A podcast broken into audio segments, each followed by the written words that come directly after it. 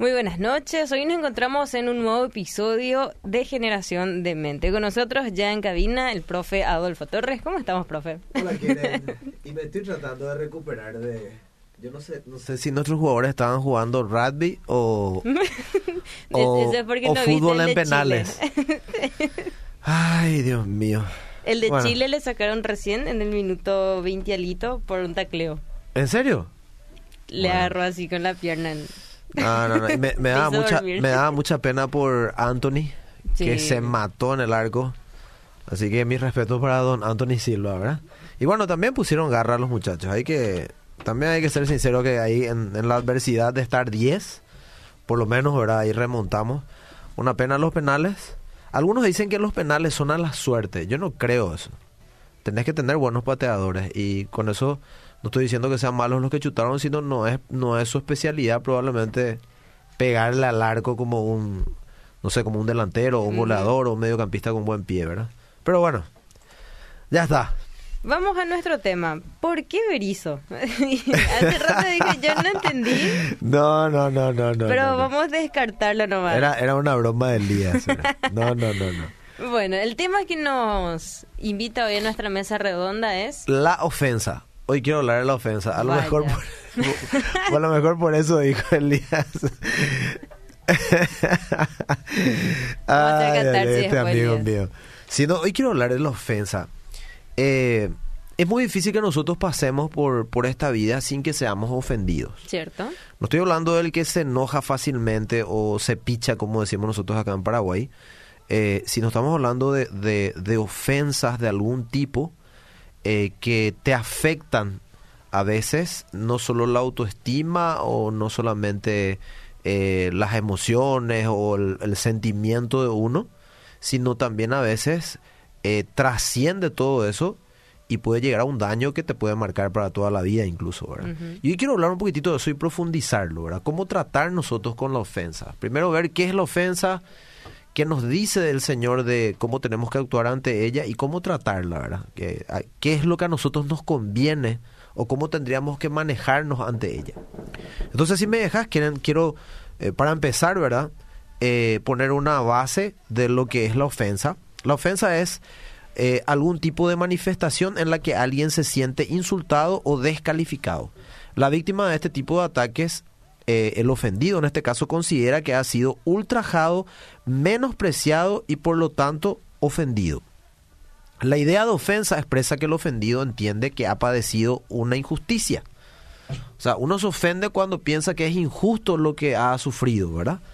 Ya que las palabras pronunciadas contra él son falsas o injuriosas. En las relaciones sociales las ofensas son entendidas como una falta de respeto a los demás. No solamente se trata de una incorrección o una falta de educación, sino que son eh, valoradas como una agresión verbal a veces, ¿verdad?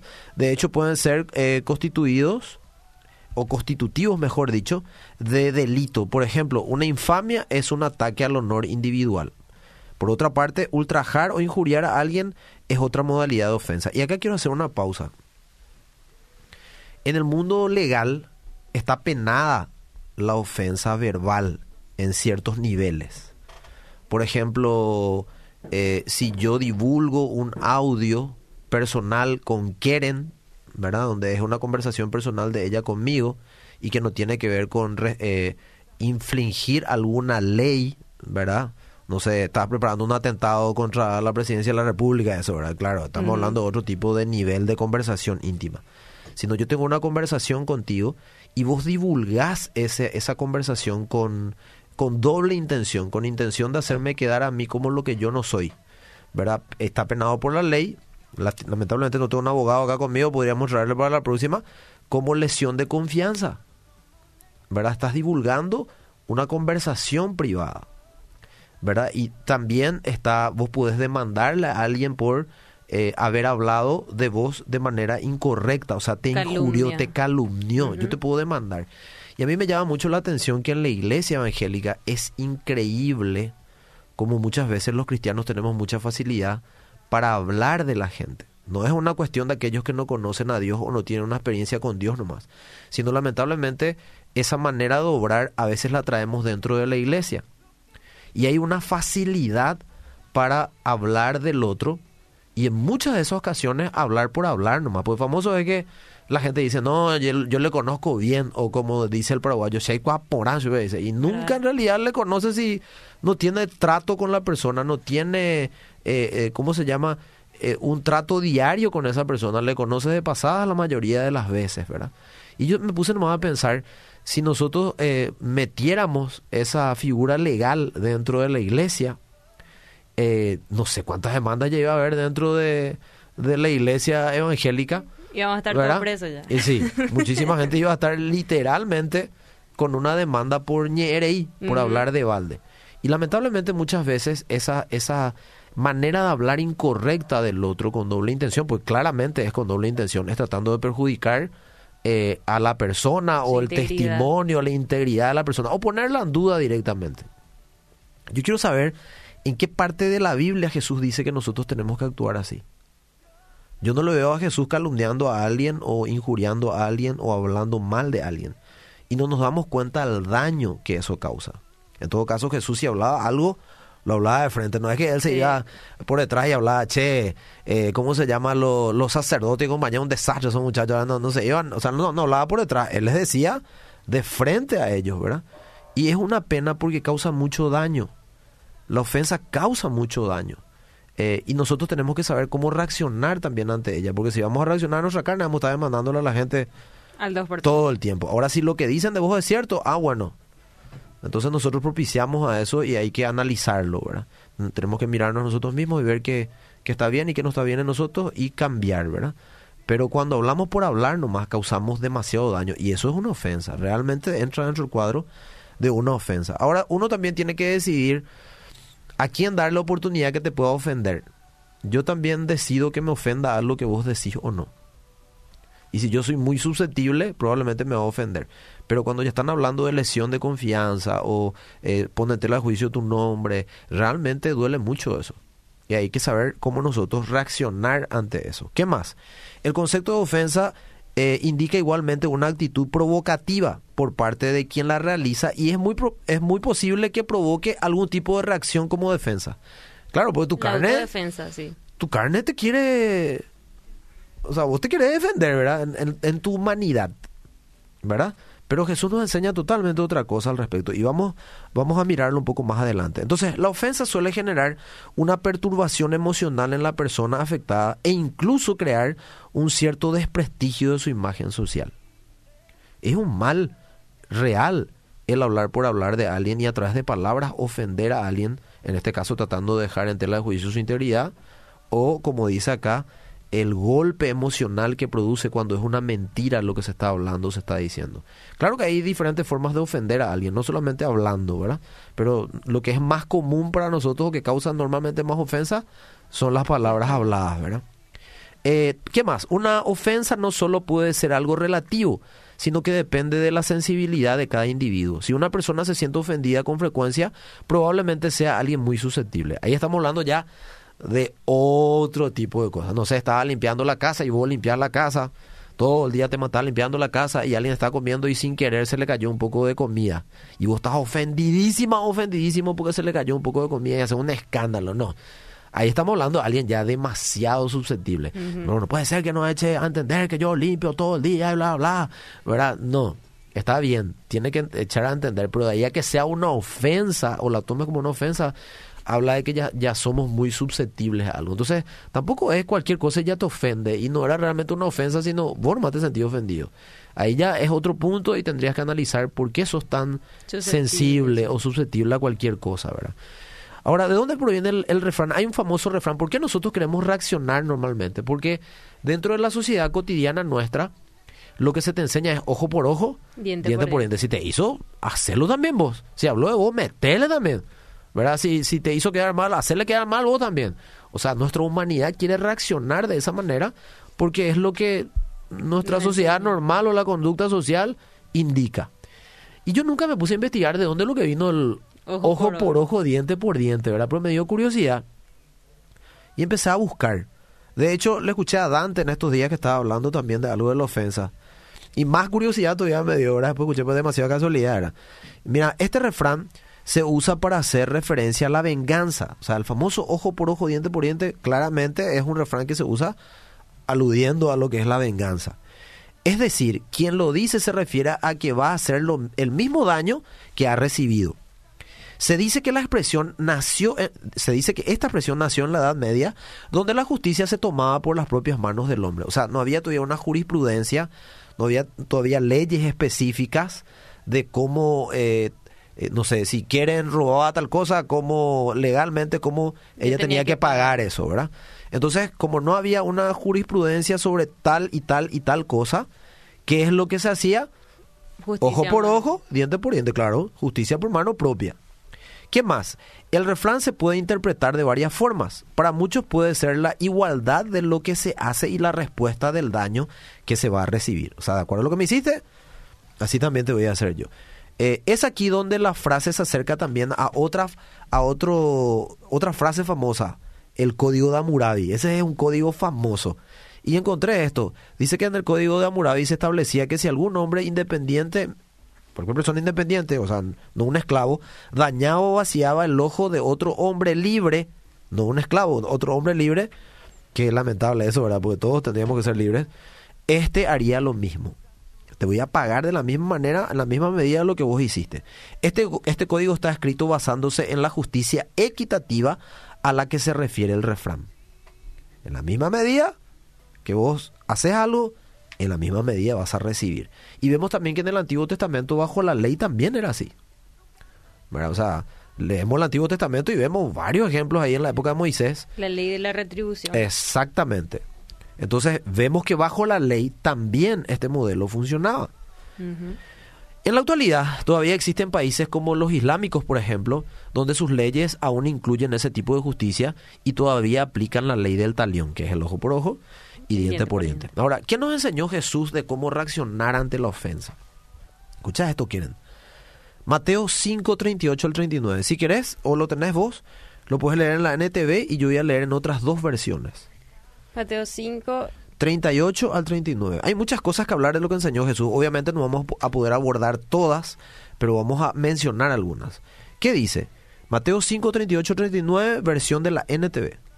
Han oído la ley que dice que el castigo debe ser acorde a la gravedad del daño, ojo por ojo y diente por diente. O sea, Jesús conocía muy bien esa ley, ¿verdad? Del talión. Después.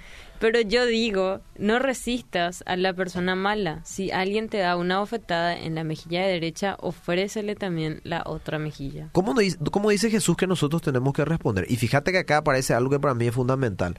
Dice, pero yo digo, no resistas a la persona mala. Una persona que ofende a sabiendas de lo que está haciendo, es una persona mala.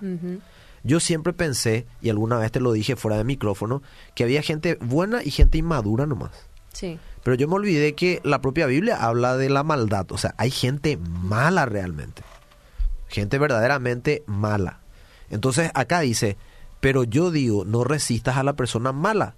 Si alguien te da una bofetada en la mejilla derecha, ofrécele también a la, otra mejilla. O sea, no, no respondas de la misma manera. Dale la otra mejilla, o sea, otorgarle el perdón. Ahora vamos a hablar también de ese tema de perdón, hasta qué eh, punto o, qué abarca. también lo vamos a mencionar. Mira lo que dice la PDT. Ustedes, mismos, mismos, mismos versículos de Mateo 5, 38 y 39. Ustedes han oído que se dijo ojo por ojo y diente por diente. Pero ahora yo les digo, no te pongas en contra de una persona mala. La persona mala es Mala. Mala. Al Pepe vas a tratar de eh, llegar a un acuerdo o a tratar de hacerle razonar. Por algo es mala la persona, necesita una conversión del corazón literal. Mejor si alguien te da una bofetada en la mejilla derecha, deja que se pegue también en la otra, te pegue también en la otra. O sea, dale la, manera de respuesta que Dios te enseña, el perdón.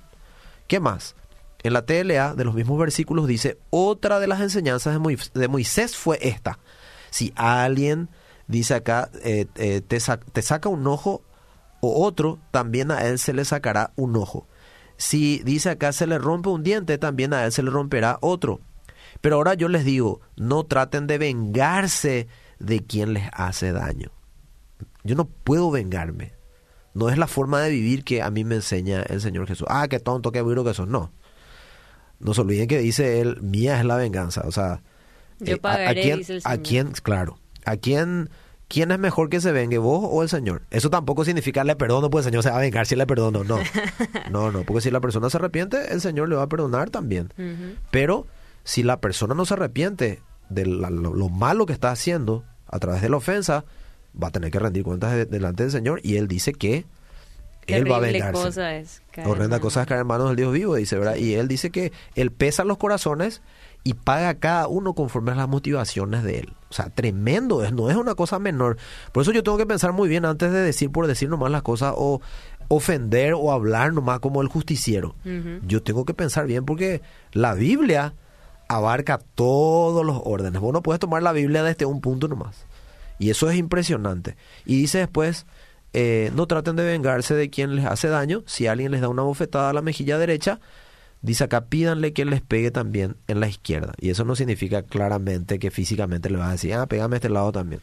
Nuestro Señor Jesús nos enseñó claramente aquí que ya no debe ser ojo por ojo y diente por diente, sino que era hora de dejar la maldad y la sed de venganza con la que vive el mundo y con la misma que vivía anteriormente con el prójimo, en este caso la venganza contra el prójimo, y de dar paso al perdón. Jesús nos enseña, señores, esa ley no más. Ahora la ley que yo quiero que practiquen es la del perdón. Y la ley del perdón es poderosa. El que perdona no es tonto, no es débil, al contrario, es muy fuerte. La persona que perdona es valiente y es fuerte, porque hay que ser fuerte y valiente para perdonar ciertas cosas y no pagar en la misma medida, porque realmente hay cosas que duelen muchísimo y lastiman y a veces marcan la vida. Pero el Señor te enseña que tenés que perdonar. ¿Para qué? Para que no te lleves cargas extras, para que no estés llevando el peso de la amargura que te va a crear eso con el tiempo. Y la amargura te contamina de adentro para afuera y luego empieza a contaminar también a la gente que te rodea. Entonces el Señor no quiere que te lleves esa carga. Pero antes de continuar, no sé si tenemos mensajes, entonces leemos y después vamos avanzando para cerrar el punto. Dice, buenas noches, eh, excelente, ay, ya, ya empezaron las bromas acá. Excelente programación, bendecido viernes, feliz fin de semana. Alex Zurdo dice, bueno, nos mandaron un... Ay, yo no te puedo creer, los muchachos no pueden lo no pueden con su genio. ¿verdad? Entonces estamos hablando acerca de la ofensa. ¿Qué es la ofensa? Ofensa es herir la integridad de una persona, causar un daño que trasciende las tres áreas, emocional, hasta físicamente llega a afectar. Y también hablamos acerca del perdón, de que una persona que perdona no es una persona tonta. Claro, si no es una persona valiente, perdón, y poderosa, porque no es para, para gente, eh, ¿cómo es que se dice? En guaraní hay un término, no es para gente pliqui, el perdón, sí. ¿verdad? Es para gente valiente eh, que realmente entiende el poder que tiene el perdón. A veces nosotros pensamos que el perdón es un regalo que nosotros le otorgamos a la, a la persona que nos daña. Pero en realidad el, el perdón es un regalo que nosotros nos otorgamos a nosotros mismos para no estar cargando pesos que traigan amargura a nuestro corazón. ¿Qué más? Mira, eh, por ejemplo, acá quieren en Proverbios eh, 19, 11, voy a leerlo yo por tiempo, después te doy otros. Las personas sensatas no pierden los estribos. Se ganan el respeto pasando por alto las ofensas. Eso dice Proverbios 19, 11 en la versión de la NTV. Fíjate que está tremendo esto. ¿Qué espera nosotros el Señor entonces? Que actuemos sensatamente como Él nos enseña y en este caso no perdamos los estribos ante la ofensa, sino entendamos que hay alguien que nos va a justificar, que es nuestro justificador y que en su momento Él va a mostrar la realidad. Nos da gusto para nosotros humanamente esperar ese tiempo, pero Dios siempre hace las cosas en el momento Oportuno. más oportuno. Y no te preocupes que si fue público algo, Él también públicamente te va a defender en su momento. Hay que aprender a morir y a practicar el perdón. No reaccionar con la ley del talión, ¿verdad? Ojo por ojo, diente por diente, porque ya hacemos macanada nosotros y Dios no puede obrar a nuestro favor. ¿Qué más? Debo aprender que, eh, y esto es muy importante, yo aprendí algo con el paso del tiempo, uno tiene que aprender qué batallas librar en su vida. Hay cosas que no vale la pena que ocupe tu tiempo y te estés peleando por eso. Si alguien habla mal de vos y miente, no entres en ese juego. Yo puedo hablar de, con mucha autoridad de eso porque algunas personas tienen un romance para hablar de mí. Y no, estoy seguro que no son mejor que yo ni nadie, porque nosotros no somos mejores que nadie. Lo único que nos hace a nosotros mejores es la sangre de Jesucristo sobre nosotros. Somos seres falibles que podemos fallar, pero de ahí a mentir e injuriar es una tristeza, ¿verdad? y eh, yo sé lo que es eh, tener a la mano cosas para vengarte, como micrófono, como ser público, como tener escenarios o como tener influencia por lo que me toca hacer y yo puedo decir muchas cosas desde un micrófono o desde un escenario, desde un altar si quiero. Y también voy a causar un daño igual o mayor a lo mejor. Pero ahí yo me pongo en contra de Dios. Ahí yo estoy pecando. Y no vale la pena pelear esas batallas, porque si son mentiras, las mentiras en su momento van a terminar, ¿verdad? Van a saltar a la luz. Entonces hay que poner en las manos del Señor esas cosas y eh, si tenés que bancarte ese tiempo y bancarte, ¿da gusto? No da gusto. Pero el Señor dice, mía es la venganza, yo pagaré. Entonces, dejar más, si no se arrepienten, vos bendecirle, pues Dios te dice que tenés que bendecirle. No le perdono para que te venga, Señor, no. Vos le bendecís. Y eso es difícil, bendecir a quien te hace un daño. Bendecirle y deja que Dios obra a tu favor. Pero a la gente le gusta mucho hablar por hablar y Dios te aconseja ser sensato. Ser prudente. ¿Verdad? Y no perder los estribos ante la ofensa, sino reaccionar correctamente. Y acá dice que, ¿qué hace la gente, en este caso sensata? Dice, se gana el respeto pasando por alto las ofensas. Y eso no es fácil. Hay que realmente morir para poder hacer eso y ser muy humilde. Eh, Proverbios 19:11 también dice la versión de la PDT, al sabio la inteligencia le hace ser paciente. Es admirable ver cómo perdona a los que le han hecho daño. Es admirable vuelvo a decir porque eso es poderoso, ver cómo perdona a los que le hacen daño. Eh, la gente te lo va a reconocer, la gente te va a decir, yo no sé cómo haces, pero yo te admiro porque no, no, respondes. ¿Verdad? Y claro, el, el, sabio es inteligente, es paciente, dice, esto está en manos de Dios. Yo le bendigo a esa persona, si la persona se arrepiente, gloria a Dios por eso. Si no, bueno, Señor, está en tus manos, vos vas a, vas a pagar conforme a lo que es justo. Entonces debo aprender qué batallas librar o pelear en mi vida. La ofensa no vale la pena pelearla. Debo perdonar y dejar en las manos de Dios el resto. Y te voy a dar unos versículos para leer, mi querida Quieren. Romanos capítulo 12, versículo 17 y 19 al 21. 17 y 19 al 21. ¿Tenés la versión de la PDT por si acaso? Sí, hay todo. Ah, me encanta. Hay todo. Muy bien, muy bien. Romanos capítulo 12, versículo 17, 19 al 21.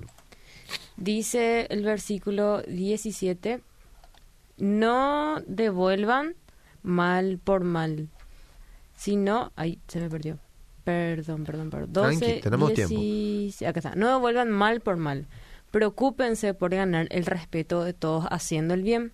19 al 21. Dice, Queridos amigos, no traten de vengarse de alguien, sino esperen a que Dios los castigue porque así está escrito. Yo soy el que castiga, les daré el pago que merecen, dice el Señor.